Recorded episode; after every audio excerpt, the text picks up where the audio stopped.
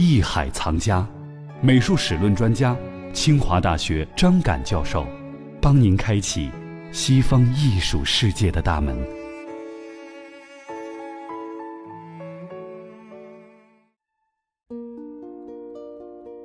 欢迎各位继续来关注《艺海藏家》，我是永峰。今天呢，我们还是继续跟随清华美院史论系主任张敢教授，带领我们走进到西方艺术世界。今天我们要一起了解中世纪美术。中世纪美术呢，几乎可以说是基督教美术，而基督教美术是随着基督教的兴起，在罗马帝国晚期逐渐发展起来的。上期节目当中，我们已经了解了早期基督教美术和拜占庭美术。那么这期节目当中，我们将会重点了解中世纪美术当中的重要的三个时期：早期中世纪、罗马式时期和哥特式时期。让我们一起了解这些阶段美术所表现的风格特点。好，接下来我们就跟随张凯老师一起了解。我们这一期呢，要和大家一起来了解中世纪的美术。这个时期在艺术方面分为哪些阶段呢？您先给我们做一大致介绍。中世纪呢，一般大家给分成三个阶段，这是粗略的分法啊。也有人可以分得更细。早期中世纪就是从公元五世纪，就是西罗马帝国灭亡，一直到公元十世纪这样一个时期。然后呢，公元十一世纪就是十世纪之后了。十一世纪到十二世纪这个阶段呢，我们称为罗马式时期。然后呢，从十二世纪中叶到十五世纪呢，这个阶段呢被称为哥特时期，指的是在艺术史上的这种分法。因为这两种都是按照风格分的。嗯，比如罗马式呢是一种艺术样式，哥特式也是一种艺术样式，根据这个来区分的。但是呢，不同的国家哥特式截止的时间是不一样的啊。你像北欧的一些国家，它可能延续的时间更长一点。然后呢，在这个像文艺复兴发源地，像意大利，它就结束的早。因为这个文艺复兴是诞生在它那里面，所以呢，它就结束的早一些。所以这个各国的发展也是不均衡的。那我们先来了解一下早期的中世纪美术大致有什么特点？早期中世纪美术呢，有人过去也称之为蛮族美术。嗯，所谓的蛮族就指罗马人之外的那些少数民族，但是罗马人占据的是就是地中海沿岸的这一部分。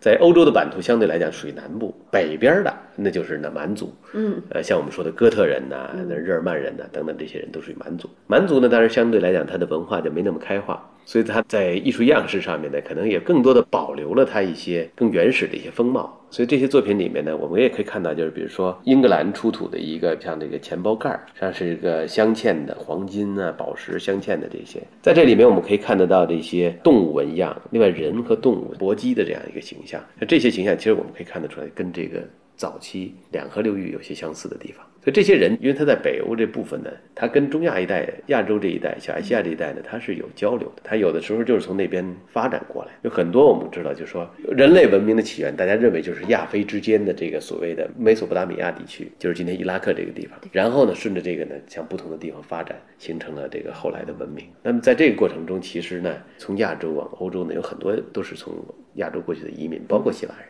那这样的呢，它这个东西方艺术呢是有交流的。所以在这些早期的中世纪艺术里面，这些蛮族艺术里面呢，也可以看得到它受过这个亚洲艺术的影响。也就是说，他们是同根同源，但是呢，当蛮族入侵的时候，他们并没有进行过发展的这些艺术，又对这一时期的中世纪的美术造成了影响。它这个艺术呢，其实在这个时期呢，到我们说的这个罗马式时期呢。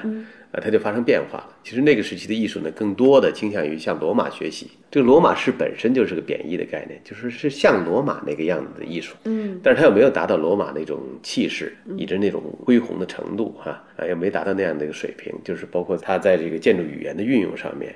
没有达到罗马那个高度，所以这个带点贬义，就说那个东都是像罗马式的那种东西，嗯，但是它没达到那水平的那样一个东施效颦，哎，有点这感觉的，哎，实际上是这个。那您刚才所说到的早期中世纪美术的特点哈，更多的倾向于有动物的一些装饰哈，有一些动物装饰啊，比如说我们看到，对，呃，有一个木质的兽头，这是表现了一种什么样的风格？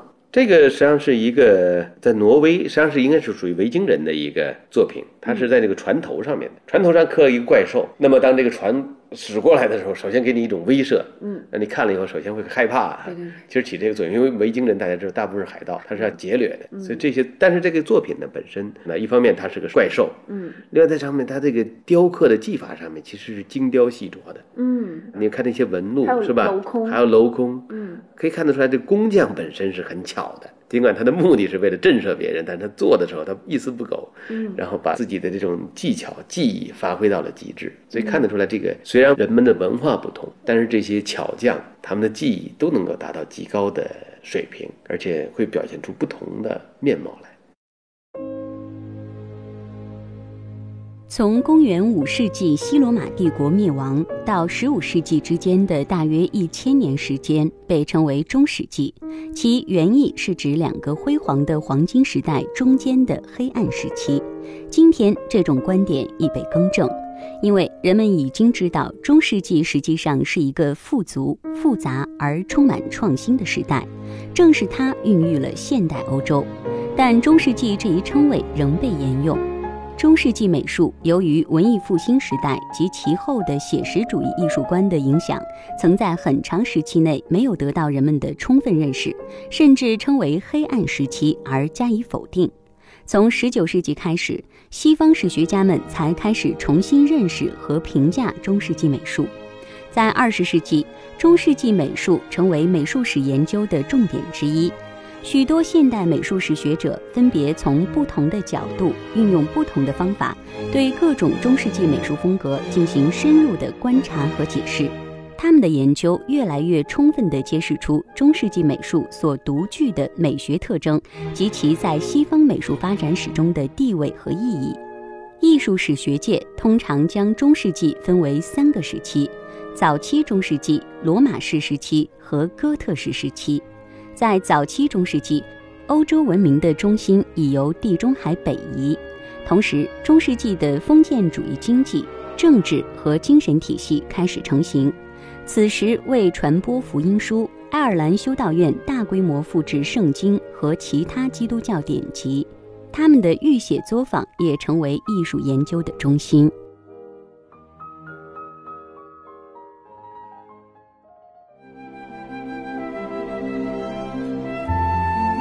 张敢老师的叙述是否让你身临其境于西方艺术的奥妙之中呢？就请继续关注《艺海藏家之西方艺术史》。